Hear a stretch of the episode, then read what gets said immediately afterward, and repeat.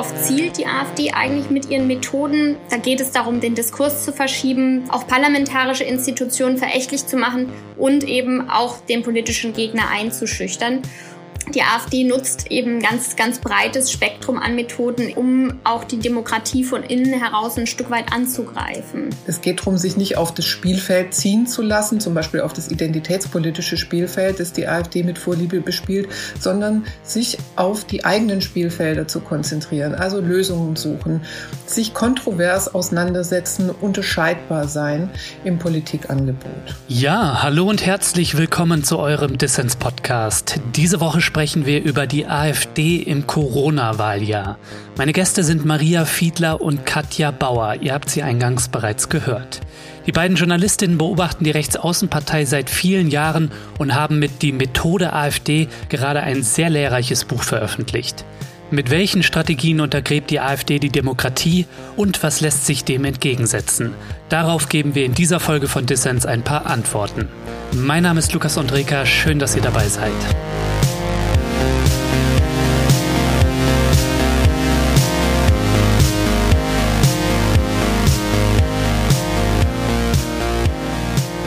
Frau Bauer, Frau Fiedler, schön, dass Sie beim Dissens-Podcast dabei sind. Ja, vielen Hallo. Dank für die Einladung. Ja, wir sind zusammengekommen, um uns über die AfD im Superwahljahr zu unterhalten. Auf ihrem Bundesparteitag in Dresden hat die Alternative für Deutschland ja gerade ihr Wahlprogramm verabschiedet. Frau Bauer, wie geht die AfD in das Superwahljahr 2021?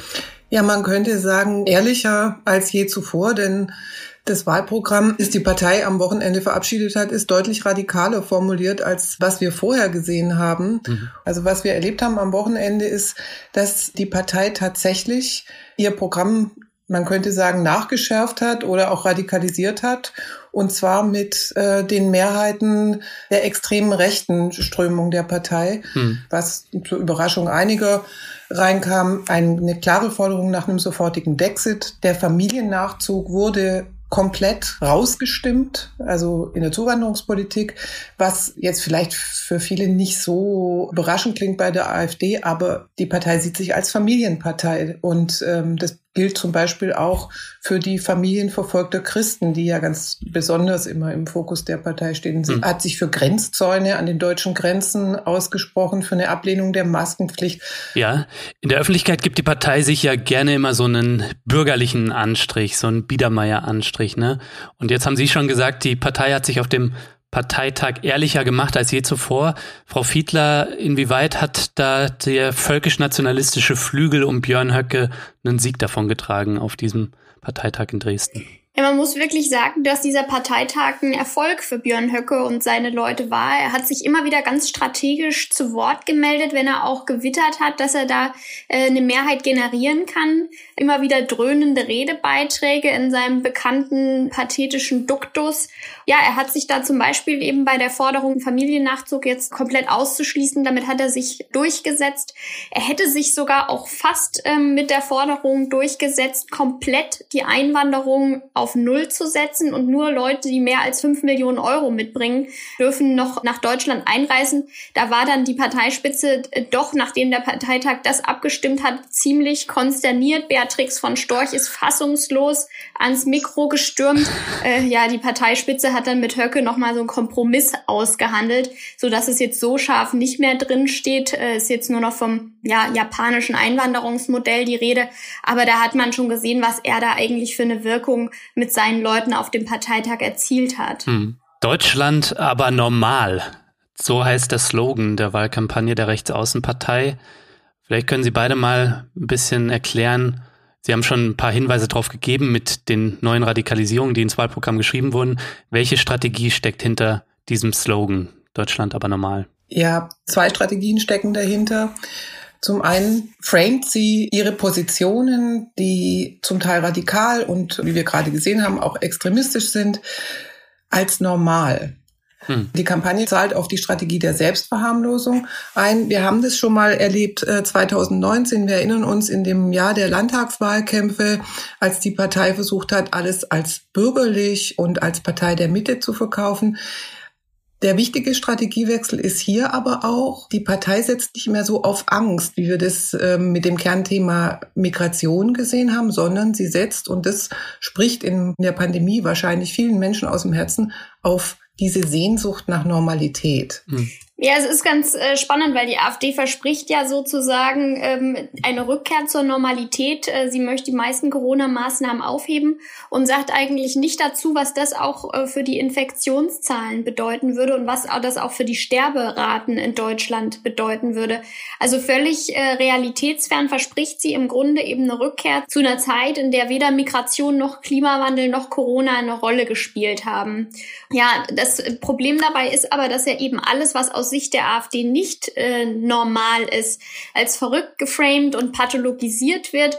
Und damit äh, werden ja auch Ressentiments geschürt, ne? also gegen gleichgeschlechtliche Partnerschaften, ähm, Frauenquoten, Multikulturalismus, geschlechtersensible Sprache, Klimaschutz. Das lehnt die Partei alles ab. Und man kann sich schon vorstellen, äh, was eben so eine Dichotomie von normal und nicht normal auch in den Köpfen der Anhänger bewirken kann. Mhm. Ja, in dieser Kampagne steckt eine ziemlich klare Absage an den demokratischen Diskurs, an die Debatte, ja. Und diese Welt, die die AfD da zeichnet, also diese Rückkehr in die Vergangenheit, die haben wir auch in dem Kampagnenfilm gesehen, das ist so eine Super 8 Ästhetik aus den 60er, 70er Jahren, Familienfeiern und Schlagsahne sozusagen. Und dann äh, switcht es so in die Gegenwart und man sieht einen Opa, der sein Enkelkind umarmt und es heißt sowas wie, wir wollen einander nahe sein, ja, also alles, was wir vermissen und gleichzeitig wird ein Bild erweckt, also das schon immer irreal war und vor allem ist die diese Rückkehr äh, in, in diese idealisierte Vergangenheit, die es nie gegeben hat. Also dazu müsste jemand jetzt einen großen Zauberstab haben und Klimawandel, globale Fluchtbewegungen, die Pandemie halt wegzaubern. Ja, und diese Rückkehr in die Vergangenheit würde natürlich auch Schluss machen mit äh, Freiheiten für viele Menschen, die nicht nach dem Lebensmodell Normalfamilie irgendwie der AfD zum Beispiel ne, leben möchten. So, das darf man, glaube ich, auch nicht vergessen. Ne? Interessanterweise ähm, schließt sie ja auch ihre eigene Fraktionsvorsitzende damit aus. Alice Weidel äh, lebt ja in einer gleichgeschlechtlichen Lebenspartnerschaft, ähm, wo auch zwei Kinder mit dabei sind. Und ähm, das äh, wird auch vom Parteichef Meuthen dann äh, mir nichts, dir nichts als äh, nicht nicht normal erklärt, weil für die AfD eben nur Vater, Mutter, Kind normal ist. Mhm. Manch einer fürchtet ja, dass die AfD auch in dieser Krise profitieren könnte, ne? so wie die AfD von Krisen zuvor profitiert hat. Aber mir scheint doch, dass die Leute das ganz gut durchschauen. Oder wie sehen Sie das? Also das, was die AfD da auf ihrem Parteitag präsentiert hat. Also wer jetzt noch einen Zweifel hatte, dass die AfD irgendwie Nähe zu den Corona-Leugnern sucht, ja, oder selbst Corona leugnet, äh, die Zweifel sind endgültig ausgeräumt, oder? Also es ist äh, völlig realitätsfern. Und mir scheint auch, das durchschauen die Leute oder befürchten sie da, die AfD könnte gestärkt aus der Corona-Krise hervorgehen? Es ist letztlich noch nicht ausgemacht. Also wir haben gesehen, dass sie in der Vergangenheit nicht profitiert hat. Es ist tatsächlich die erste Krise, von der die Partei nicht sofort profitiert. Es liegt aber auch an zwei Dingen. Einerseits, dass die Partei äh, bislang nicht geschlossen war. Also wir haben eine gesamte Bandbreite gesehen von Meinungen von ähm, AfDlern, die äh, Impfungen sinnvoll finden, bis AfDler, die sagen, da wird genmanipuliertes Material gespritzt, das ist gefährlich. Ähm, Björn Höcke hält die Pandemie für herbeigetestet. Diese auch, inner, diese auch innerparteiliche ähm, ja, Uneinigkeit äh, führt natürlich auch zu einer totalen Vielstimmigkeit. Mhm. Und gleichzeitig sind auch die Wähler gespalten. Also lange war es sogar so, dass die Hälfte der AfD-Wähler die Maßnahmen der Regierung sogar gut fand. Das äh, hat sich mittlerweile geändert. Aber da haben wir schon gesehen, die AfDler sagten auch selber, wir können mit Corona eigentlich keinen Blumentopf gewinnen. Also das war in der Vergangenheit hat sie nicht profitiert, aber ich halte es für alles andere als ausgemacht, dass das für die Zukunft auch noch gelten wird, weil wir sehen ja eine wachsende Politikverdrossenheit in Deutschland. Je mehr die Leute das Gefühl haben, dass die Politik diese Pandemie nicht in den Griff kriegt und auch die Impfungen nicht in den Griff bekommt und dann da vielleicht sogar noch eine CDU ist, wo sich einige dann ja an der Krise sogar noch bereichern bereichern. Hm. Das führt natürlich zu einer gestiegenen Politikverdrossenheit, von der die AfD noch nicht profitiert, von der sie aber profitieren könnte. Und wenn es ihr dann noch gelingt, ihre extremen Positionen durch diese Normalkampagne auch äh, zu verstecken, dann ist es relativ offen, was passiert. Hm. Ja, und ähm, das, das, was du sagst, Maria, ähm, mit dieser Verdrossenheit, das ist ja ein, ein wirklich springender Punkt, weil wir haben in der Vergangenheit schon erlebt und gesehen, dass immer dort, wo Menschen den Staat als nicht wirksam erleben, die Gefahr ganz groß ist, ähm, dass sie politisch an die Ränder rutschen. Und das ist, glaube ich, auch ein Grund, warum die AfD am Anfang in der Corona-Pandemie nicht von der Krise profitieren konnte, weil nämlich die Bürger zwar Angst hatten, aber sie haben ihren Staat als wirksam erlebt. Ja, also da, man konnte die erste Welle brechen mit den Maßnahmen. Die waren zwar von Anfang an nicht unumstritten, aber es hat was funktioniert. Und wir sind gegenwärtig in einer komplett anderen Lage. Ja, also wir erleben einen Staat, der sich selbst gelähmt hat. Die MPK ist tot.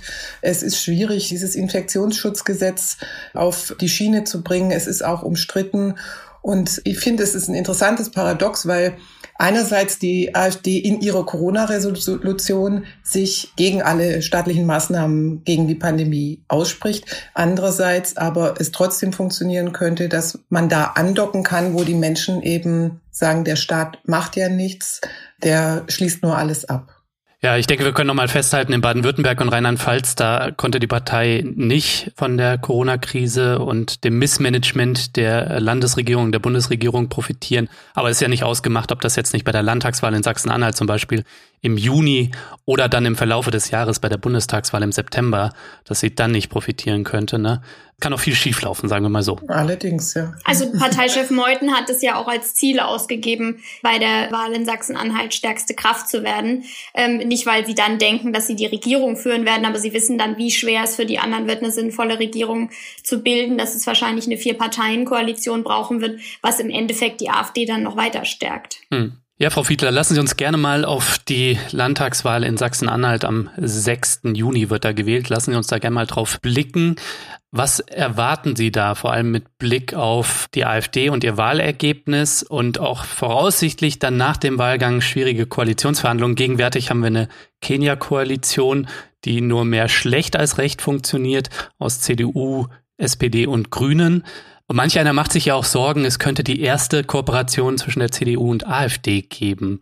Also was erwarten Sie beide da? Also es wird ja nicht so oft das Stimmungsbild in Sachsen-Anhalt erhoben, aber äh, es ist durchaus möglich, dass die AfD dort stärkste Kraft wird, vor allem wenn jetzt das auch äh, sozusagen offiziell zum Ziel erklärt wird, neben der Bundestagswahl die Kräfte auf diese Landtagswahl zu konzentrieren. Mhm. Ja, also es gibt ja zwei Szenarien. Wenn sie äh, stärkste Kraft wird, dann wie gesagt wird sie nicht ähm, die Regierung stellen, das ist klar, äh, aber es wird den anderen so schwer gemacht, ja eine Koalition zusammenzubekommen, wo man auch inhaltlich sich auf was einigen kann. Also das sind dann nur noch minimal Kompromisse, die da gefunden werden können. Und das schadet natürlich langfristig der Demokratie in Sachsen-Anhalt. Und der andere Fall ist, dass sie zweitstärkste Kraft wird. Und dann könnte es eben natürlich die Stimmen geben in der CDU, die sagen, wollen wir nicht eine Minderheitsregierung machen unter Tolerierung von allen möglichen Parteien, aber eben auch der AfD.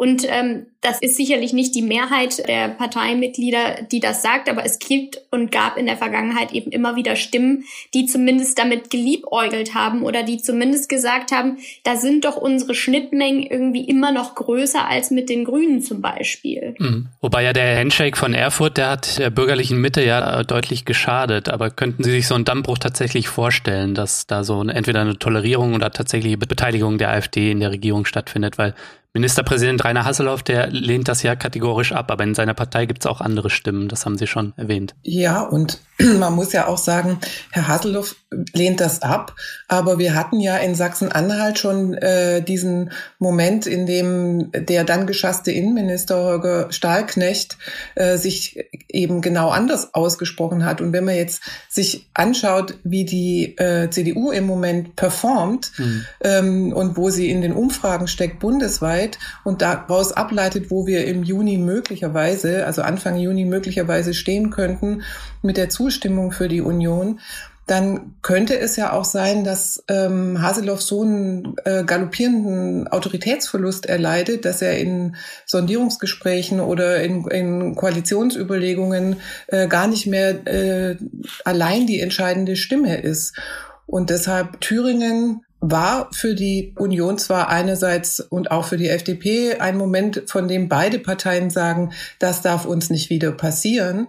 Aber das ist ja kein Gesetz oder keine Regel, auf die man sich hundertprozentig verlassen kann, wie man sehen kann, weil es zum Beispiel auf kommunaler Ebene in Thüringen und auch in Sachsen-Anhalt viele Beispiele dafür gibt, dass die Brandmauer weder funktioniert noch eingesehen wird. Also sagen wir mal so, Prognose wäre, es passiert eher nicht, aber ausgeschlossen ist es trotzdem nicht.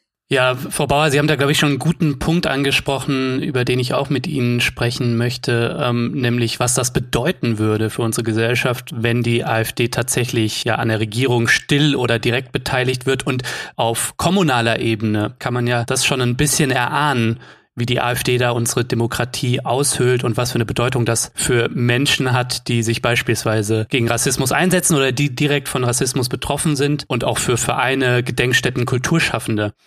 Vielleicht können Sie uns da aus Ihrer Erfahrung und aus Ihren Recherchen mal ein Beispiel geben. Welche Folgen hat das, wenn die AfD wirklich ihre Politik gegen die Demokratie umsetzen kann? Ja, also was wir in unserem Buch untersucht haben, ist ja die Frage, wie will äh, die AfD die Gesellschaft und das Land verändern und wie ist ihr das durch allein Präsenz in allen Landesparlamenten und im Bundestag, also welchen Schaden hat sie da tatsächlich schon angerichtet? Und da muss man sagen, es ist der Partei tatsächlich gelungen, mit mehr als Nadelstichen Menschen zum Beispiel in der Kommunalpolitik, in Vereinen, in Gedenkstätten, in Kulturinstitutionen unter Druck zu bringen. Und es gibt dafür so viele Beispiele, dass auch klar wird, das hat Methode. Mhm. Also ein Beispiel für Druck ist das Beispiel der Amadeo Antonio Stiftung. Da erinnern sich vielleicht auch einige dran. Es gab vor einiger Zeit eine große Debatte um eine Broschüre für Kindergartenerzieherinnen und Erzieher, die so einen Titel hatte, Ene Mene Mu.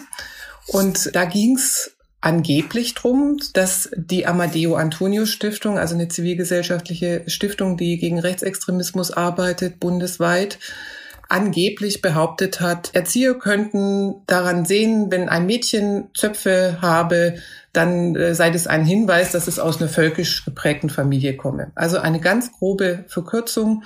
Dieses Narrativ hat ganz breiten Eingang in den Mainstream gefunden. Es gab sogar eine Anhörung im Bundestag und in dieser Debatte um diese Broschüre, das war in der Bildzeitung, im Sat1 Frühstücksfernsehen, wurde diese Broschüre skandalisiert. Dieses Ding hat 66 Seiten.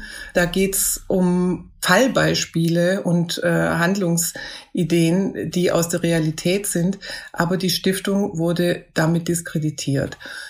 Das konnte nur funktionieren, weil die AfD schon lang die Organisation ins Visier genommen hat Mhm. Als nächstes folgen dann, so war es auch bei, diese, bei dieser Broschüre, parlamentarische Anfragen.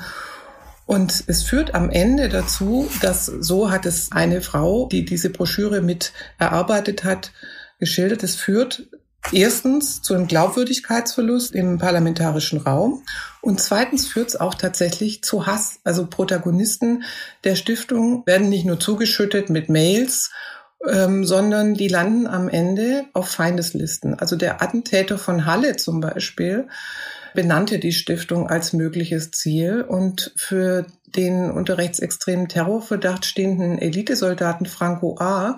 war die Stiftung nach Auffassung des Generalbundesanwalts auch ein mögliches Ziel. Der soll da sogar die Tiefgarage ausgekundschaftet haben. Ja, krass. Also was wir da sehen, ist, dass die AfD Vereine, äh, die sich gegen Rechtsextremismus engagieren, als linksextrem brandmarkt, als zum Feindbild markiert, klassisches Negative Campaigning, so dass es dann manchmal auch schon reicht, wenn die AfD-Politiker dann nur einen Namen oder ein Wort sagen und die Anhänger wissen dann schon, dass sie da draufspringen müssen und ähm, da wird einfach Hass geschürt. Und wir haben es aber auch an vielen anderen Beispielen gesehen, was die Politik der AfD bewirkt wirkt. Ähm, wir sehen zum Beispiel in Theatern, dass Kulturschaffende da schon so ein bisschen eine Schere im Kopf entwickeln. Sollten sie jetzt ein AfD-kritisches oder kritisches Stück gegen rechts machen oder bringt es zu viel Ärger, weil die Partei dann ähm, sich hm. auf ein angeblich für staatlich geförderte Theater existierendes Neutralitätsgebot beruft, was in Wirklichkeit für die Kultur gar nicht gilt. Wir haben es gesehen, das hat uns der ehemalige Leiter der Gedenkstätte äh, Buchenwald geschildert, dass dort äh, Rechtsextreme immer offener auftreten und gleichzeitig die AfD auch versucht, die Gedenkstätte fortzuführen oder unglaubwürdig zu machen. Wir haben auch gehört von Menschen mit Migrationshintergrund, die uns das berichtet haben, dass sie sich, auch Leute, die seit Jahren in Deutschland leben oder seit Jahrzehnten in Deutschland leben, seit es die AfD gibt und seitdem die AfD eben verstärkt Politik macht, dann auch selber nicht mehr wirklich zugehörig fühlen in Deutschland. Und da sieht man schon, das sind subtile Veränderungen, die da stattfinden. Ähm, deswegen bekommen sie auch nicht so viel Aufmerksamkeit, aber gleichzeitig sind sie trotzdem gefährlich und ähm, ja auch tiefgreifend. Hm. Was Maria da gerade schildert, daran ist auch, finde ich, ganz wichtig, sich klar zu machen, das findet im kommunalen Raum statt. Also was wir im Bundestag zum Beispiel sehen, das ist große Bühne, ja. Die, die sich da wehren können, die Abgeordneten der anderen Parteien, das sind Menschen mit einem Apparat, die können sich Unterstützung holen, die haben Zeit und Mittel, sich äh, in diese politische Auseinandersetzung zu begeben. Das machen die Fulltime. Aber für den Kommunalpolitiker, für die Gemeinderätin, für die ehrenamtlich engagierte Helferin in der Geflüchteteninitiative, da ist dieser Druck, der macht das Leben anstrengend und deshalb ist es auch wichtig, da hinzuschauen in die Kommunen und ins, ins flache Land, weil es hier als allererstes gelingt, den politischen Gegner aus Sicht der AfD zum Schweigen zu bringen, klein zu machen, einzuschüchtern. Voll, ja. Also die Amadeo Antonio Stiftung, die scheint mir da nur die Spitze des Eisbergs zu sein, äh, die vielleicht äh, recht prominent dann auch im bundesdeutschen Rampenlicht steht. Aber man liest ja häufiger mal auch von BürgermeisterInnen, die das Amt hinschmeißen, ne, weil sie mit dem Druck von rechts irgendwie weil sie es nicht mehr aushalten und ist ja irgendwo auch verständlich, ne? Und äh, aber was macht das mit einer Demokratie, ne, wenn sich Leute nicht mehr irgendwie safe fühlen in der Ausübung ihres Bürgermeisterinnenamtes so, ne? Und dass die Brandmauern zwischen bürgerlich und rechtsradikal dann auch im Kommunalen als erstes einbrechen, das hat man, glaube ich, auch im sächsischen Plauen gesehen, ne? Mhm. Wo die CDU vor kurzem mit Hilfe der AfD einem Bündnis für Demokratie die Mittel entzogen hat. Das war, glaube ich, auch für mich auch so ein eindrücklicher Fall. Ja, also im kommunalen Bereich ist halt die Parteifarbe für viele Leute nicht das Entscheidende. Da, das ist eine, ein anderer Teil der AfD-Strategie, der eher auf einer anderen Ebene spielt. Das ist dieses Ziel der Entdämonisierung. Also dieses Einsickerns in die Zivilgesellschaft, in mhm. die Kommunalpolitik. Ja, also da geht es jetzt nicht um äh, zum Schweigen bringen, ähm, sondern um die Zusammenarbeit. Da geht es darum, im Sportverein äh, zu sein, in der Freiwilligen Feuerwehr, in Elternvertretungen, in Handwerkskammern und einerseits das Wort zu ergreifen, aber andererseits auch eben genau diese an dieser Brandmauer zu klopfen und den Kit sozusagen zwischen den Steinen abzuschlagen, hm. weil äh, man sich ja kennt und vielleicht auch ganz vernünftige Positionen an manchen Stellen vertritt, die was mit einem Zebrastreifen zu tun haben und nicht mit Migrationspolitik.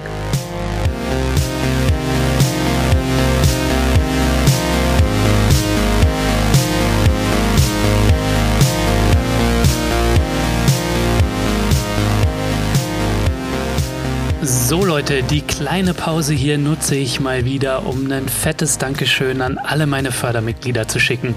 Denn um Dissens am Laufen zu halten, bin ich auf den Support meiner Community angewiesen.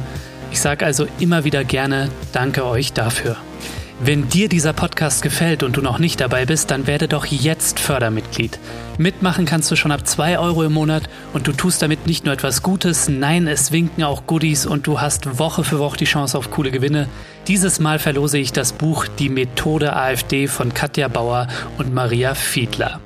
Alle Infos hierzu und dazu, wie du Dissens supporten kannst, gibt's in den Show Notes und auf dissenspodcast.de.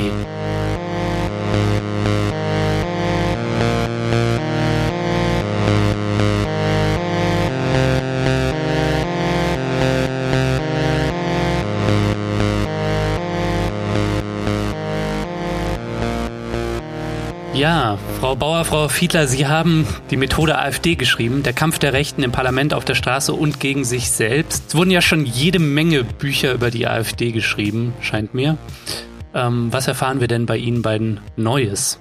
Wir würden sagen, dass es eigentlich drei Dinge sind, die wirklich neu an dem Buch sind. Das erste ist, dass es die erste Bilanz ist, die ja auch zeigt, äh, vier Jahre AfD im Bundestag. Äh, wie hat es das Parlament verändert? Wie hat die AfD in dieser Zeit das Land verändert? Wie hat sie auch sich selbst radikalisiert in dieser Zeit? Also Bilanz ist das eine. Hm. Das zweite ist, dass wir auch ganz genau aufdröseln, was die Methoden der AfD im Bundestag sind. Also man äh, nimmt ja die Geschichte der AfD immer als so eine äh, Geschichte von Tabubrüchen und Provokationen wahr. Da geht aber eigentlich unter, dass es Methode hat, dass es verschiedene Methoden sind. Welche Methoden das sind, was da alles im Instrumentenkasten der AfD liegt, das zeigen wir mit unserem Buch auf. Und das dritte ist eben bei den Menschen, nachzuschauen, nachzuhören, die tatsächlich höchstpersönlich von der Politik der AfD betroffen sind. Ähm, wie geht es denen? Was macht die Politik der AfD mit ihnen? Auf Menschen mit Migrationshintergrund, Kulturschaffende, Gedenkstättendirektoren, Vereine äh, schauen wir. Und das ist, ähm, glauben wir, schon neu, weil es diesen Blick so auch noch nicht gegeben hat. Ja, Sie haben für Ihr Buch mit vielen Menschen gesprochen. Frau Bauer, was war denn die Begegnung, die Sie vielleicht am meisten überrascht oder beeindruckt hat? Ich glaube, am meisten mit in mein Herz genommen habe ich ähm, eine Begegnung mit einem Sozialarbeiter aus Berlin, Cengistan Riverdio, mit dem ich schon vor über zehn Jahren mal gesprochen hatte. Das war damals, als Thilo Sarrazin sein Buch geschrieben hat. Deutschland schafft sich ab, das ja zum Superbestseller wurde und das wie so ein Ventilöffner funktioniert hat für den Diskurs, den die AfD dann weiter fortgesponnen hat. Mhm. Und damals war Tanriverdio einer der Leute, mit denen ich darüber geredet habe und der hat jetzt zehn Jahre später erzählt, was sich für ihn verändert hat. Und ähm, das ist wirklich tatsächlich die Frage, ob er in diesem Land hier eigentlich zu Hause ist ist ein Mensch, der lebt hier, der ist hier zu Hause und er stellt sich diese Frage. Und das finde ich, ist ein sehr bitterer Befund. Hm. Ja, für mich war es tatsächlich der langjährige Leiter der Gedenkstätte Buchenwald, Volkert Knigge, den haben wir in Weimar besucht. Ja, der hat halt sehr früh schon Begegnungen mit der AfD gemacht. Schon 2015 äh, ging es um die Niederlegung eines Gedenkkranzes. Am 27. Januar, dem äh, Tag des Gedenkens an die Opfer des Nationalsozialismus, da wollte die AfD um Björn Höcke einen Kranz hinlegen, wo drauf gestanden hätte, wir gedenken aller Opfer des Konzentrations- und Speziallagers Buchenwald. Und das klingt erstmal ähm, banal oder äh, ja auch harmlos, aber für Knigge war eben auch da schon sofort klar, weil er Historiker ist, dass es darum geht, die Verbrechen der Nationalsozialisten zu relativieren. Hm. Weil man muss wissen, dass nach Ende des Zweiten Weltkrieges das Buchenwald eben weiter genutzt wurde von den Sowjets ähm, als Speziallager 2, wo auch dann äh, relativ viele Insassen infolge von Hungerkrankheiten starben. Für Rechte und vor allem für Rechtsextreme wird eben das immer genutzt genutzt, um das gegeneinander aufzurechnen. Also die Sowjets haben hier ja auch Verbrechen begangen und ähm, es wird so ein bisschen, um äh, die vorhergegangenen Verbrechen der Nationalsozialisten zu relativieren, wird dann darauf verwiesen. Und ähm, Knigger hat dann damals auch schnell reagiert und ähm, ja der AfD gesagt, dass er diese Kranzinschrift nicht akzeptieren wird. Und es war aber nur die erste Begegnung und er hat dann über die Jahre eben einerseits erlebt, wie auch ähm, ja, Rechtsextreme in der Gedenkstätte offener aufgetreten sind. Und das bringt äh, Volkhard Knicke eben damit in Verbindung, dass die AfD auch versucht, die Erinnerungskultur in Deutschland zu verändern und äh, die Geschichte umzudeuten. Mhm. Knigge war da im Nahkontakt sozusagen mit der AfD und war immer wieder gefragt, ähm, wie äh, kann ich auch die Gedenkstätte verteidigen äh, gegen Angriffe von der AfD, die versuchen, die Gedenkstätte unglaubwürdig zu machen. Und äh, ja, das, das, das fand ich wirklich beeindruckend. Geschichten wie die beiden, die gibt's in Ihrem Buch und wir werden auch ein Exemplar von Die Methode AfD verlosen unter unseren Fördermitgliedern. Aber Frau Bauer und Frau Fiedler, lassen Sie uns gern nochmal neben den Menschen, die Sie in Ihrem Buch porträtieren, auf die zwei anderen Punkte, die Frau Fiedler angesprochen hat, nämlich die Methoden der AfD zu sprechen kommen und auch die Bilanz vier Jahre AfD im Bundestag. Ne? Also jetzt im September wird dann ja wieder gewählt. Vielleicht zunächst einmal die Bilanz. Vier Jahre ist es her, dass die AfD in den Bundestag eingezogen ist. Wie hat die AfD den Bundestag verändert und damit auch die Republik? Was würden Sie sagen? Was man sagen kann, ist, es ist der AfD gelungen, den Bundestag zu verändern und äh, nicht etwa umgekehrt. Und das ist wichtig, weil tatsächlich am Anfang ähm, dieser Legislaturperiode, als schon auch vor der Wahl, als relativ klar war, dass die AfD einziehen würde, hatten doch noch viele Politikprofis auch die Hoffnung, die Partei werde sich in diesem parlamentarischen Betrieb und in dem Hohen Haus mäßigen. Also sie werde sozusagen in irgendeiner Form gezähmt. Blick auf die Landesparlamente hätte einen da eines Besseren belehren können, aber trotzdem gab es diese Hoffnung und die ist auch nicht, ähm, also klingt jetzt heute irgendwie ein bisschen naiv, aber ist es überhaupt nicht, sondern die fußt eben ähm, sozusagen auf dem auf der Überzeugung, ähm, dass man äh, im Parlament zwar unterschiedlicher Meinung ist und darüber auch streitet, auch mit harten Bandagen, dass man aber auf einem gemeinsamen demokratischen Boden letztlich geht und die Regeln anerkennt. Und das ist eben nicht passiert. Also im Bundestag hat eine feindselige Atmosphäre Einzug gehalten.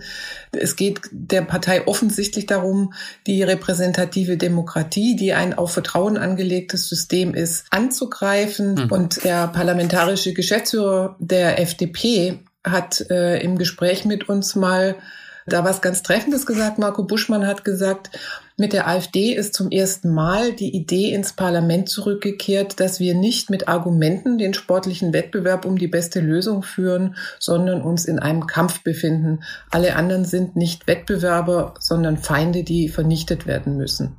Und äh, wir erkennen all die, diese Geschichten der Eskalation und Tabubrüche. Und ähm, ja, und sowas macht natürlich was mit einem Parlament. Ja, also wenn man äh, es, es, es herrscht Misstrauen. Man, äh, die Abgeordneten und auch die Mitarbeiter erzählen, wenn sie in Aufzug treten, dann sprechen sie nicht mehr offen miteinander, äh, wenn jemand mitfährt, weil der könnte ja von der AfD sein. Es gab absolute Eskalationen im Plenum selbst. Abgeordnete sind in Tränen ausgebrochen. Ich glaube auch, es ist kein Zufall, dass wir in dieser Legislaturperiode Zusammenbrüche im Parlament gesehen haben.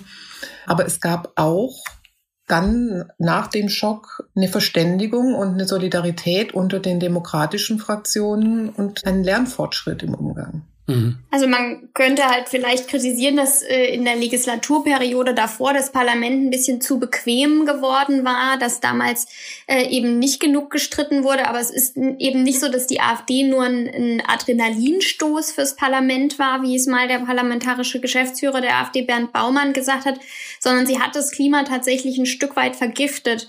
Und damit umzugehen, äh, das war wirklich die Herausforderung für die anderen äh, Fraktionen jetzt in den letzten vier Jahren. Ihr Buch heißt Die Methode AfD. Mich hätte jetzt interessiert, was sind die zentralen Methoden, mit denen die AfD Politik gegen die Demokratie betreibt? Also was wir unter Methode AfD verstehen, ist eigentlich ein, ein, ganzes Bündel an ja, Strategien und Taktiken, die wir im täglichen Wirken der Partei beobachten können. Und die alleine sind ja für sich genommen keine Gefahr für die Demokratie, aber in der Summe können sie es eben schon sein.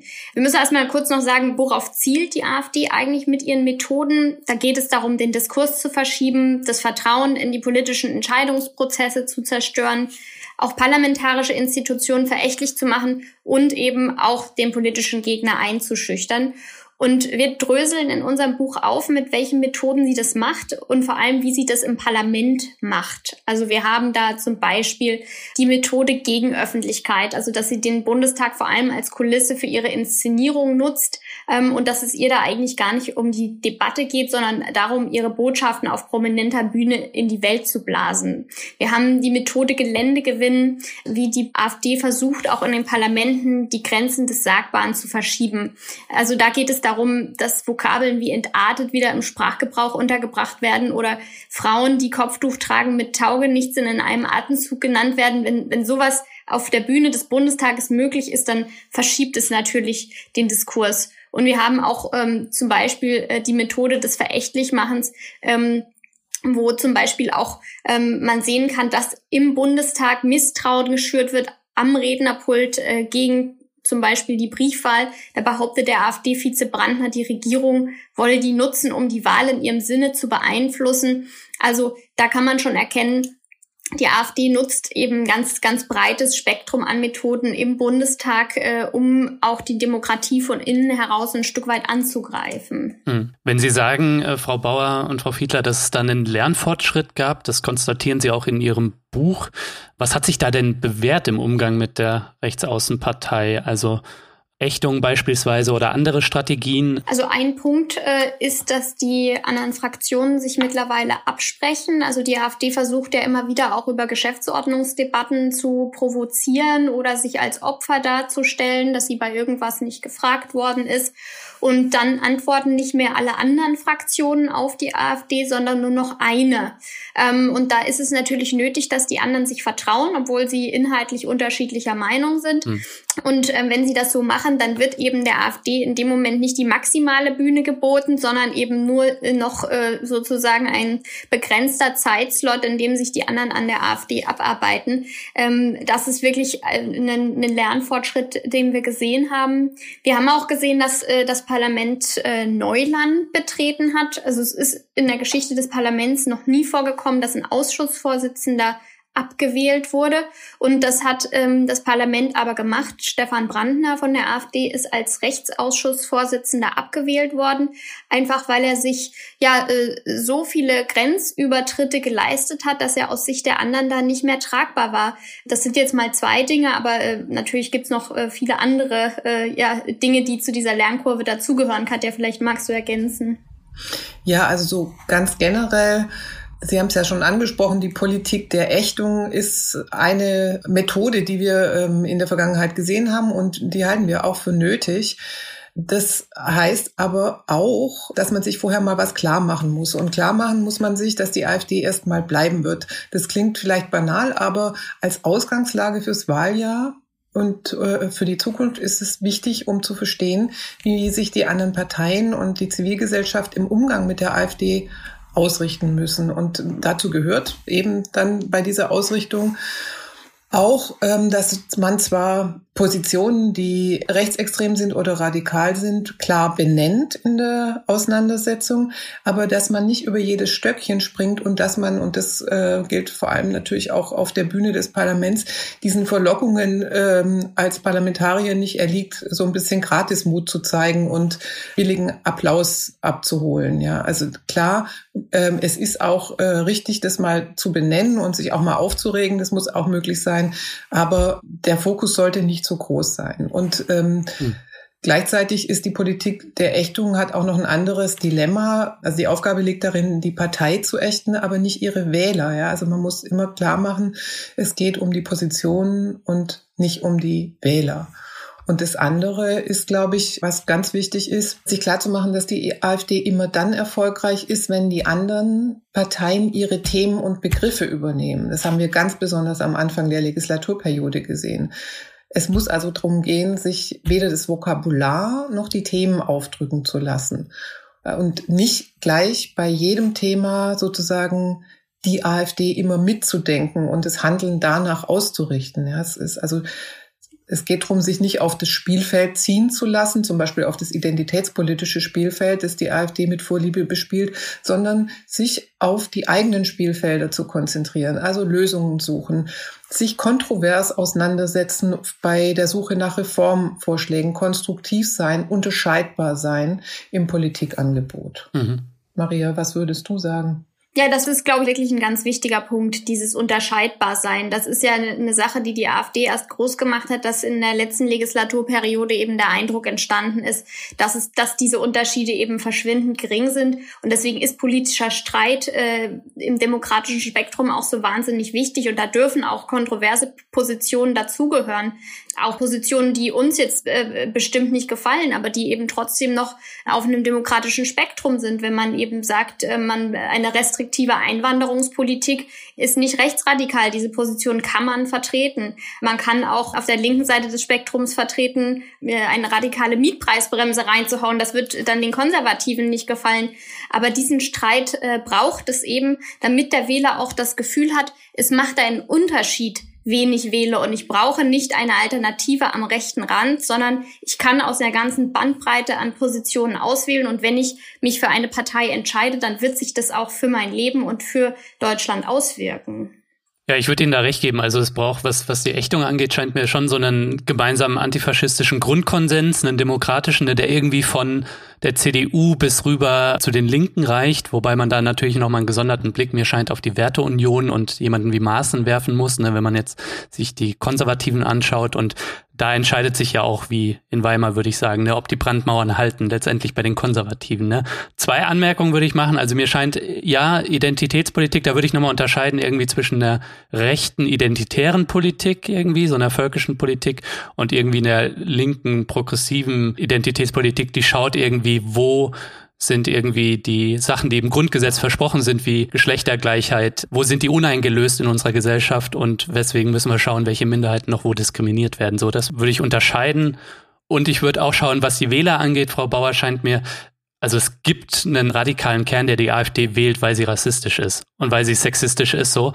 Und äh, das sind die Leute, die vielleicht vorher bei der NPD war, die jetzt im Nirgendwo verschwunden ist wegen der AfD. Und die AfD ist halt ein Sammelbecken für diese völkischen bis weiteren radikalen Rechtsextremisten. Und dann gibt's aber natürlich auch die Wähler, die nicht so ein geschlossenes Weltbild haben und die man noch adressieren kann und so. Ich glaube, die Unterscheidung muss man auch nochmal machen, wenn man auf die Wähler blickt. Gebe ich Ihnen völlig recht. Also die äh, AfD hat eben dieses Stammwählerpotenzial, das sie aus Überzeugung Überzeugung wählt. Und entscheidend ist es für die anderen Parteien zu schauen, äh, was ist das Politikangebot für die, die überlegen. Hm. Die sich zum Beispiel nicht mitgenommen fühlen, wenn es um identitätspolitische Diskurse geht, die Sie gerade angesprochen haben. Ich finde, die Unterscheidung, die Sie getroffen haben, ist total richtig, aber trotzdem dockt auch gerade diese Kampagne mit der Normalität jetzt an dieser Stelle an, ja. Das muss man im Blick haben. Ja, wobei ich ja finde, man kann dann ja, wenn wir schon über Normalität sprechen, sich stark machen für eine neue Normalität, ne? Also irgendwie wäre dann der Slogan vielleicht Deutschland ganz normal, ne? Also geschlechtliche und gesellschaftliche Vielfalt ist voll normal, so, dass man das stark macht, ne? Aber ich würde Ihnen voll recht geben, dass man die Gemeinsamkeiten ähm, finden muss, so in der gesellschaftlichen Vielfalt. Und das sind dann so Dinge, dass man Themen setzen muss, wie wie sieht unsere Gesellschaft aus, die Klimaschutz ernst nimmt, ne? Und soziale Gerechtigkeit, Gemeinsamkeiten, die diese Polarisierung, die die AfD ja aktiv vorantreibt, die die irgendwie aufbrechen. Ja. Ich, ich glaube, man muss tatsächlich eben unterscheiden zwischen Wählern, die vom rechten Rand noch abgeholt werden können ähm, und Wählern, die äh, von dort gar nicht abgeholt werden wollen. Hm. Und ähm, das sind einfach äh, sieben bis acht Prozent, die fühlen sich dort wohl am äh, rechten Rand, die wählen die AfD, weil sie radikal rechts ist, äh, weil sie auch zum Teil rassistische Positionen vertritt. Äh, die wird man mit einer konstruktiven Politik nicht abholen können äh, und mit keinem Politikangebot der Welt. Man sollte nie sagen, äh, jemand ist verloren, aber es wird jedenfalls extrem schwer, die dort abzuholen. Aber wenn es eben Leute gibt, die das Gefühl haben, äh, ihre persönliche Lebensrealität Realität zum Beispiel auf dem Land wird von der Politik überhaupt nicht wahrgenommen und die dann zum Beispiel deshalb AfD wählen, äh, die kann man dann natürlich schon damit ähm, abholen, indem sich eben, was wir vorhin schon besprochen haben, dass sich der Staat als wirksam zeigt und sich eben nicht äh, auch aus den ländlichen Gegenden zurück zieht, um äh, oder vielleicht sogar wieder dahin zurückkehrt, wo er sich schon mal zurückgezogen hat, äh, um jetzt mal so ein Beispiel zu nennen. Und ähm, vielleicht noch ein Wort ganz kurz zu der zu diesem identitätspolitischen Diskurs. Ich finde, es ist da ganz wichtig klarzumachen, ähm, das sieht man an der Kampagne, dass die AfD eben keinen Diskurs sucht. Mhm. Ja, also sie diskreditiert alle, die sich in dem Diskurs ihrer Meinung nicht angleichen wollen. Also mit Meinungsfreiheit und mit einer Debatte, äh, die äh, unterschiedliche Positionen zulässt und einen demokratischen Streit hat es eben nichts zu tun. Hm. Also Klimaschutz ist da auch ein gutes Beispiel. Ne? Also die AfD sagt ja sowieso, Klimaschutz ist gar nicht wirklich nötig, weil Klimawandel auch äh, gar nicht äh, unbedingt nur negativ ist. Aber was die AfD ja macht, ist eben da nicht über Lösungen zu sprechen, sondern ähm, sie zieht sogar den Klimaschutz auf eine identitätspolitische Ebene und sagt, wir sind doch die Fleischesser, äh, wir, wir lassen uns unser Fleischessen nicht äh, verbieten, wir lassen uns auch das Fliegen und vor allem auch das Dieselfahren und auch das Schnelldieselfahren äh, nicht verbieten. Also das gehört zur Identität der AfD dazu, Diesel, Fleisch essen und so weiter. Mhm. Und äh, das ist gar nicht eine Sachebene, wo darüber gesprochen wird, was kann man machen, was sind hier die besten Lösungen sondern es geht eigentlich nur darum, wir wollen, dass alles so bleibt, wie es ist und dass wir das dürfen, was wir schon immer dürften ähm, und weil wir das als unsere Identität begreifen. Ja, zum Ausblick, Frau Bauer, Frau Fiedler. Im September ist Bundestagswahl. Die AfD wird höchstwahrscheinlich wieder in den Bundestag einziehen, trotz interner Machtkämpfe und trotz der anstehenden Beobachtung durch den Inlandsgeheimdienst. Was sind aus Ihrer Sicht die entscheidenden Faktoren, die darüber bestimmen, wie die Partei abschneiden wird? Also ein entscheidender Faktor ist sicher die noch offene Entwicklung in der Corona-Krise, ja, also wie die nächsten Monate verlaufen. Ich kann mir vorstellen, dass die Zeit da für die AfD spielt, weil auch wenn es so kommen sollte, dass wir bis zur Bundestagswahl, wenn die, die Zahlen runtergehen und ein immer größerer Teil der Bevölkerung geimpft ist, haben wir es dann ja mit den Folgen der Krise zu tun. Mhm. Und da kommt es drauf an, ob sie da andocken kann oder nicht und äh, was sie daraus macht. Also ob sie ähm, hier emotional Kapital schlagen kann, das traue ich ihr zu. Und ein anderer Faktor ist vielleicht die Spitzenkandidatur, Maria. Wie siehst du das? Ist das eigentlich so wichtig? Also ich glaube schon, dass es für die AfD wesentlich gefährlicher wäre, ähm, wenn ähm, Markus Söder ähm, Spitzenkandidat der Union würde. Aber momentan sieht es ja eher nach Herrn Laschet aus, äh, der von der AfD sicherlich als Wiedergänger von Frau Merkel äh, nur in männlich äh, dargestellt werden würde. Mhm. Aber ich glaube, ganz zentral ähm, und auch mit ähm, der Pandemiebekämpfung verbunden ist die Frage, wie entwickelt sich das Vertrauen in die Politik? Auch also in die Politik der Bundesregierung. Das ist in letzter Zeit massiv verloren gegangen, auch durch den ähm, ja, äh, schleichenden Impffortschritt. Und ähm, das hängt eben auch zusammen mit der Frage der Politikverdrossenheit. Also wenn es der Bundesregierung gelingt, das Vertrauen der Bevölkerung zurückzugewinnen, sich als wirksam zu erweisen, äh, wenn es ihr gelingt, ähm, auch äh, ja die Bürger vor der Pandemie zu schützen durch einen schnelleren Impffortschritt und dadurch auch diese diese aufflammende Politikverdrossenheit ein Stück wieder runterdimmt oder zurückdrängt, dann ähm, glaube ich schon, wäre das zumindest ein sehr wirksames Mittel äh, gegen die AfD. Wenn ihr das alles nicht gelingt, dann ähm, ist der Ausgang äh, bei der Bundestagswahl völlig offen. Hm. Ein Aspekt ist auch noch, ähm, die Partei versucht ja jetzt in ihrer Kampagne die Grünen zu ihrem Hauptgegner aufzubauen und zu stilisieren. Und mit dem, was Maria gerade gesagt hat, also mit, der, mit dieser Vertrauensverlustfrage verbunden ist natürlich, äh, wenn das so käme, dann könnte es der AfD zunehmend gelingen, sich darzustellen als sozusagen die konservativ-bürgerliche Alternative zu der von ihr dargestellten in Anführungszeichen verrückten, in Anführungszeichen Verbotspartei. Ja. Mhm. Also mag für manche Ohren wild klingen, aber das hat viel damit zu tun, was man den Regierungsparteien, was die Wählerinnen und Wähler den Regierungsparteien im Verlaufe der nächsten Monate noch zutrauen oder nicht. Ganz positiv stimmt mich da, dass äh, Baerbock und Habeck es ganz gut schaffen, ihre Politik als mittig zu vermitteln mhm. und nicht als die Verbotspartei dazustehen. Ne? Also Wobei ja auch die Union äh, daran mitarbeitet, äh, eigentlich die Grünen als äh, Teil einer bedrohlichen ähm, rot-rot-grünen Regierung, die kommen könnte, darzustellen, die dann das Land in ein sozialistisches Desaster stürzen würde. Das ist ja ein Framing, an dem die Union auch mitarbeitet. Ne? Und Teile der SPD auch, was die sozialen Fragen angeht. Ne? Ja, das ist natürlich richtig und es ließe sich jetzt auch trefflich darüber streiten, welche Art von Parteienbündnis, ob eher eins der Mitte oder eher eins des linken Aufbruchs, ja, bessere Antworten auf die gesellschaftlichen Krisen und auf den Rechtsruck hätte. Aber das müssen wir uns von einem anderen Podcast aufheben. Ich sage an dieser Stelle vielen Dank, dass Sie beide zu Gast waren im Dissens-Podcast. Ja, vielen Dank für die Einladung. Ja, vielen Dank für die Einladung.